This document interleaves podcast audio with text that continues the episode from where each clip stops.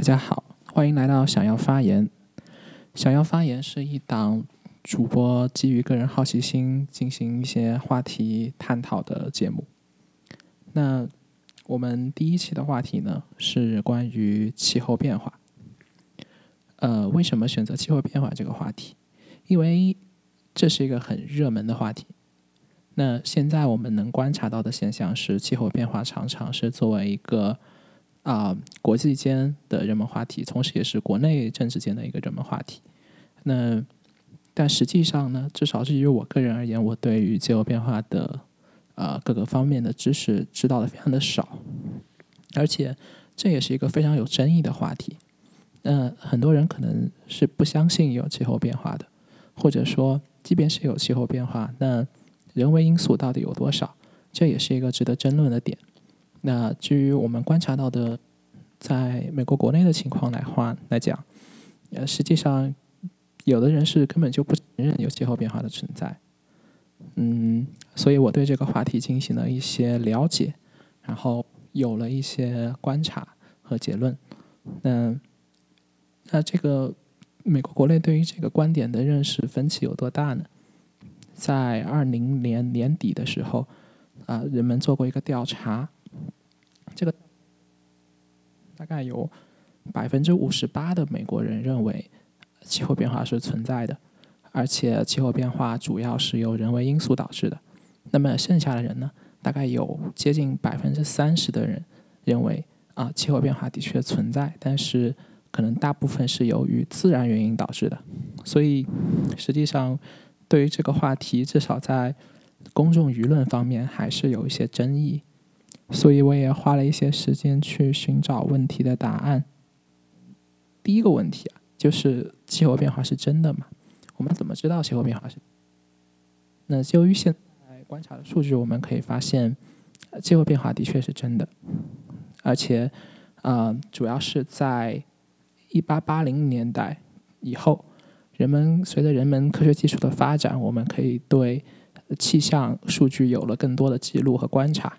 从那个时候开始呢，我们的气象站有一个天气数据的记录，我们大概可以观测到从那个时候到现在，全球气温上升了摄氏一点二度。随着这个科技的进步，我们不仅能够通过气象站去监测这个温度的变化。我们同时也能用船只去监测海洋温度的变化，同时我们还用通过气象卫星去监测全球大气的一个变化。那么，至少我们现在能得到的结论是说，确实地球变得越来越热了。那科学界是有共识的吗？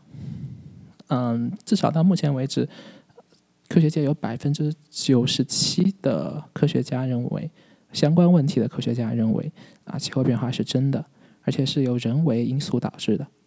但是，同时还是有一些反对的，比如说有一个叫 Global Warming Petition Project 的组织。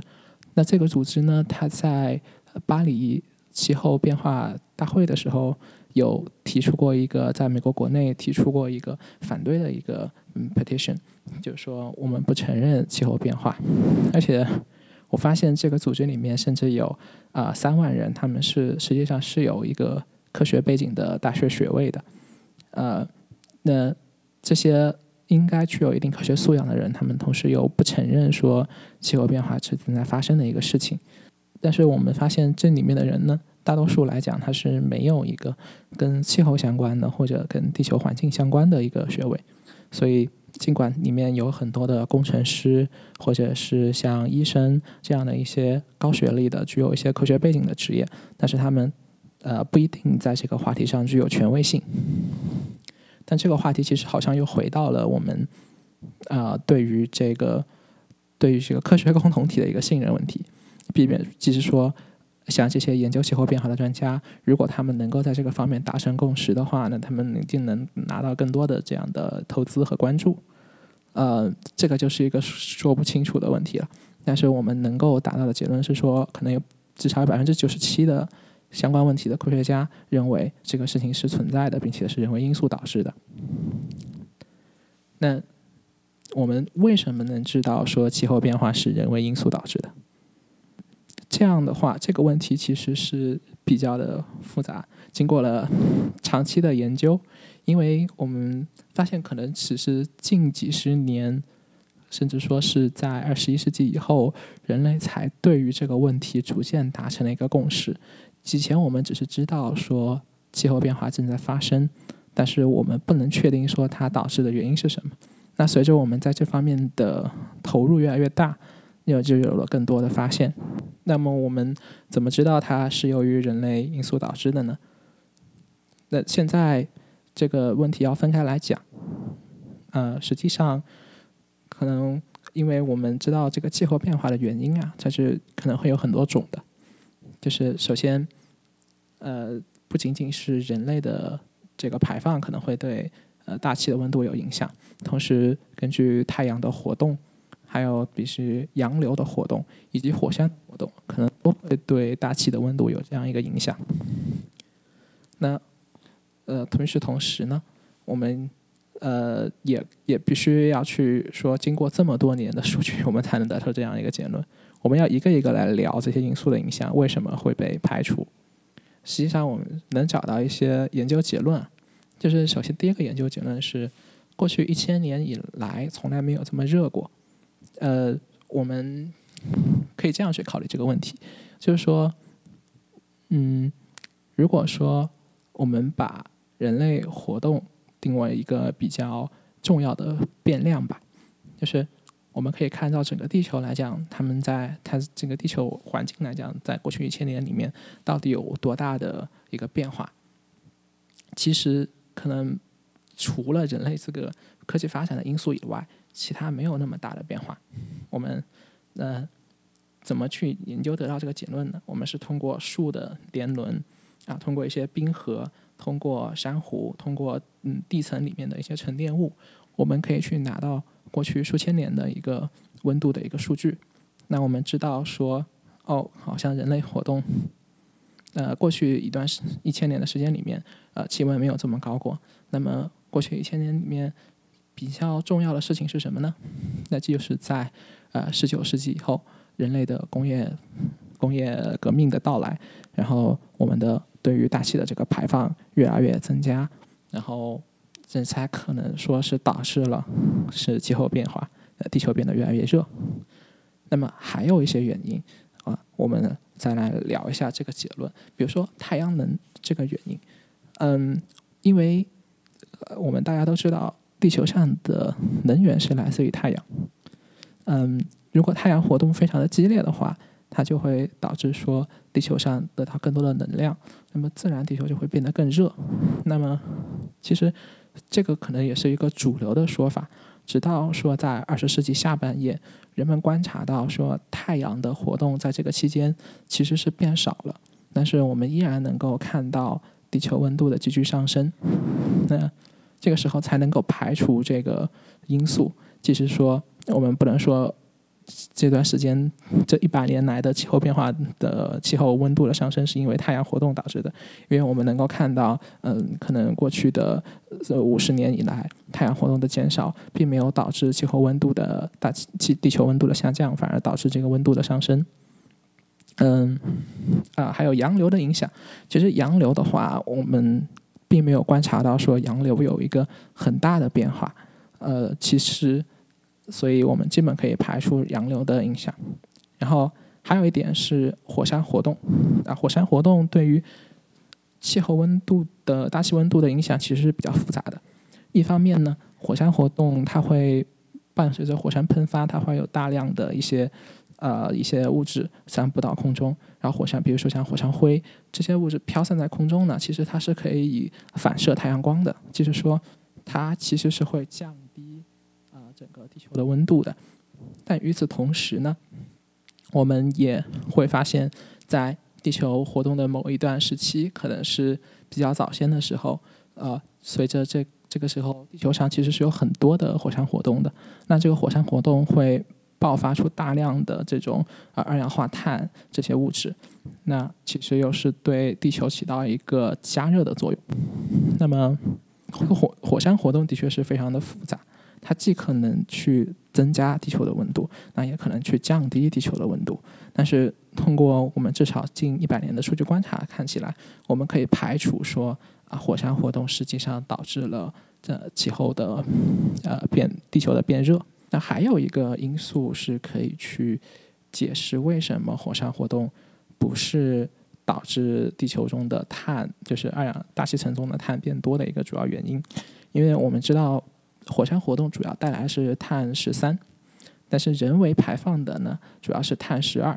那为什么人类排放的主要是碳十二呢？因为大家知道，我们采用的是像石油、煤炭等化石燃料，随着呃像树木里面的碳十四是一个恒定的值，随着时间的推移，碳十四的含量会逐渐减少。那也就是意味着说，如果我们把呃那像是碳呃碳或者石油里面它的相对的碳十四的含量是比较少的。呃，因为这些能源中的碳十四含量比较少的话，如果说我们人类大量的使用这样的能源，那像在这个过程中，相对来讲排放在大气中的碳十四含量就不会这么高。那么我们可以看到，说这些年里面，在大气中的碳十二含量逐渐增加，碳十四含量逐渐减少。那么我们就可以知道，说大量的碳其实是来自于人类的呃。使用这些能源，这样可以确定说是人为因素导致了呃这些年的这个气候变化。那么也可能有人会问一个问题是，呃，为什么地球变暖，但是我们还是能够观测到一些极端的天气现象，呃，甚至说一些暴风雪？那这这个问题也是非常复杂。嗯，举一个例子，我记得去年呃。德州就发生过这样的事情，德州经历了一场罕见的一个低温，那这个因素就导致了说，呃，它的那个天然气和电力都已经停掉了，在德州。嗯，那我们知道德州传统上是一个比较热的州，为什么它会有这种暴风雪？那实际上随着气候变暖，为什么会导致局部气域、局部地区会会反而暴风雪的情况会增多？那这个原原因的话，我们可以去想，实际上，呃，温度的变高，我们只是一个比较笼统的解释方式。实际上来讲，随着温度的变化，整个地球的这样一个气象活动就变得不可捉摸。整体来讲，我们知道温度是在变高，但并不是说每一个点都会在变高，它实际上有可能会产生温度变低。所以我们只能说。随着温度的变化，那么地球上可能从前我们对于一些局部地区天气现象的预期，可能就不那么准确了。比如说，平时可能它过去一百年里面从来没有这么低的温度，但是突然可能就出现这么低的温度，或者说从来没有出现这么高的温度，然后突然出现这么高的呃气温，那。我们知道人类的这个基础设施也好，我们的规划、我们的农业、工业种种规划，我们都是基于一个相对稳定的一个呃周围环境的预期。那随着气候变化的剧烈，很可能会打破这样的预期。那么，对于这个我们整个的规划、整个的建设啊，以及人类对于生活未来生活的一个期许，其实是很容易被扰乱的。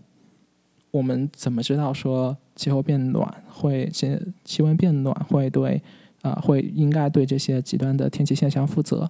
其实现在这个问题也是没有一个很明确的联系。我们能够知道说，这个就像一个理论说，我们知道一锅水如果它越来越热的话，它一定会产生一些剧烈的变化，但是具体它整个变热会导致。某一个点会产生怎样的变化，这个是很难去估量的。那么我们现在可以知道，比如说像飓风这种情况，我们知道说空气中如果说它的水分的含量更大的话，那可能这个飓风的威力就会越大。那么我们大概能够知道，随着这个气温的变高，那么随着那个海洋可能就会蒸发的更剧烈，那么空气中相对的湿度就会更大，那飓风的威力就会变大。同时，我们比较确定的是，随着气候变化的话，我们的海平面大概率是会上升的，热浪像这样的极端高温的现象也会增多，这是大概能够推测到的一些结论。但是我们不能预测到每一个点大概会发生怎样的变化。那实际上，气候变化带来的影响对于每一个国家、每一个人也不是均匀的，甚至它会有利于一些国家的发展。比如说，我们随着气候的变化，有的地方它可能曾经是一个干旱的情况，但是由于气温变高，那些常年的一些呃冰雪或者融化，或者由于带来一些呃空气中的湿度增加，实际上有的地方它可能会长出一些植物，那这个地方的人们可能就反而是因祸得福吧。那其实它，但是它同时也伴随着其他地方的人们可能就受到了更多的灾难，所以它带来的并不是一个均匀的，对于每个人来讲都是一样的变化。那我们能够观察到说，气候变化会带来一些地缘政治的影响，比如说像一些热带国家啊，他们可能会遭受更多极端的高温。那现在天气已经非常热了，但是随着这个温度的变化，它可能。比如说，平均气温，地球平均气温上升一度到一度两度，可能这热带地区它可能上升到五度到十度，那么它会怎么生活呢？那所以这些热带国家就会遭受非常大的一个损失。同时，还有一些海洋上的一些海岛国家，随着海平面的上升，这些国家可能整个领土就不复存在了。那这也是一个非常大的问题。这些问题就会导致什么问题呢？从地缘政治上来讲，它就会导致一些难民问题。那么，人类作为一个命运共同体，我们在面对这样的问题的时候，如果说有难民，那应该什么国家应该能负起这样的责任？我们该怎样面对这些难民？啊，这也是一个问题。其次，因为比如说人类的农业生产其实是基于一个相对稳定的对于外界温度的一个认知，比如说我们在。呃，天气比较热的地方，我们就会种一些比较适合这个气这个天气的一些植物啊。天气比较比较凉的地方，就会种一些比较适合凉的这种植物。但同时，你可能要花好几年的时间才能真正把这个农业开拓起来。但是由于呃这个环境的快速变化，可能本来一些高产的地区突然变得低产啊，本来一些低产地区可能变得高产，那这样它又会带来一个预期的不均衡问题。那我们很可见的就是可能会出现一些粮食危机问题。那么他们去，那这些吃不起饭的人去什么地方能够得到粮食？这也是一个问题。其次，还有一个社会阶层的不平等问题。我们能够知道，其实从新冠疫情我们就能看出来，啊，随着这个大家都从在家办公，其实有一些职业是可以在家办公，有一些职业又不能在家办公。那么，同样的是一个新冠疫情。他们会对于阶级中的这个富人以及穷人带来完全不同的影响。那气候变化也是一样。那我们知道，有的穷人他必须要在户外办公，他要忍受长时间的这个高温天气。那随着这个气候变化，那这些穷人他能够承受的，嗯，他他们可能可能就要失去工作。但是作为一个富人，你可以在空调房里面啊，依然去打字，然后甚至可以去啊。对，完全不会影响你的这个生活。那我们能够知道说，那气候变化对于富人来讲，他可能受到的影响会非常的小，而且甚至他可能有反而有机会去发发财。嗯，就像我们能看到说，可能说疫情的影响反而令一些行业能够牟利，对吧？呃，所以它对于这个阶级也会带来一个很不公平的问题。我们有的时候不敢想象，就说我们其实经历一个疫情以后，呃，这个世界就发生了这么多大的变化。那随着这个气候变化，我们我们真的能够，这不仅仅是一个气温上升的问题，它会给我们的社会带来方方面面的影响。那目前我们的目标是什么样的呢？呃，据目前来讲，呃，人类的。呃，各个政府之间，然后个科学界，然后达成一个目标，是我们尽量会把温度控制在上升摄氏一点二、一点五度。啊，我们能知道现在已经上升了摄氏一点二度了。那目标是控制在摄氏一点五度。那要完成这样一个目标的话，其实是需要一个巨量的投入的。呃，实际上通过目前的测算。要把温度控制在二摄氏度以内，那在二十世纪中叶就应该停止温室气体的排放。这也是各个大国在呃做出承诺的地方。就是说，呃，比如说像中国曾经承诺说，可能二零六零年左右完全停止温室气体的排放。像美国也在说，可能会在二零五零年停止温室气体的排放。啊，像但是我们拭目以待。呃，但是这个时候的话，我们可以说，那这个基本上是把整个温度控制在摄氏二摄氏度以内。这个其实是一个很不精确的值，我们能够通过一些模型去计算出。呃，可能能够多少程度的去控制温度，但是由于这个问题的复杂性，我们只有一个大概估计的值。呃，还有一些研究呢，对于控制这个目标，计算出了一个经济总量的投入，我们就把这个问题换算成钱，可能会比较清楚的去展示，呃，到底需要投入多少。实际上这也是一个范围值。有研究认为，把温度上升控制在二摄氏度以内的话，可能需要。四到六十 trillion 呃美元，就是 trillion dollars，控制在二摄氏度以内。那控制在一点五摄氏度以内的话，可能需要十到一百 trillion dollars。如果真的是四 trillion dollar 的话，也就相当于两个 Apple，其实还好。嗯，那这只是一个估计的值。那实际上还有研究发现，我们是不是可以？说我们完全不管气候变化，我们就让它承担这个损失。那那个时候的经济损失是多少？那么目前至少大多数的研究可以发现，如果我们完全不管气候变化的话，嗯，我们将来要付出的代价肯定是比你先继续投入去控制气候啊付出的多的。但是这其实是涉及到一个非常难的问题，就是说，呃，如果我们不管这个问题的话，那。那这些低收入的国家、低收入的阶层，呃，他们应该如何生活？啊，那还有说，如果我们去管这个问题的话，那像一些国力比较弱的国家，那他们的排放也是比较少的国家，那他们应该承担多少的责任？啊，这个 这些问题其实是非常难以解答的，我们也只能拭目以待。好，那么这一期的节目呢，我们就大概聊了。我们为什么要关注气候变化？气候变化是真的吗？科学界有共识吗？我们为什么知道气候变化是人为因素导致的？以及气候变化可能会带来的影响？以及我们需要呃付出多少才能控制这个气候变化？好，谢谢大家。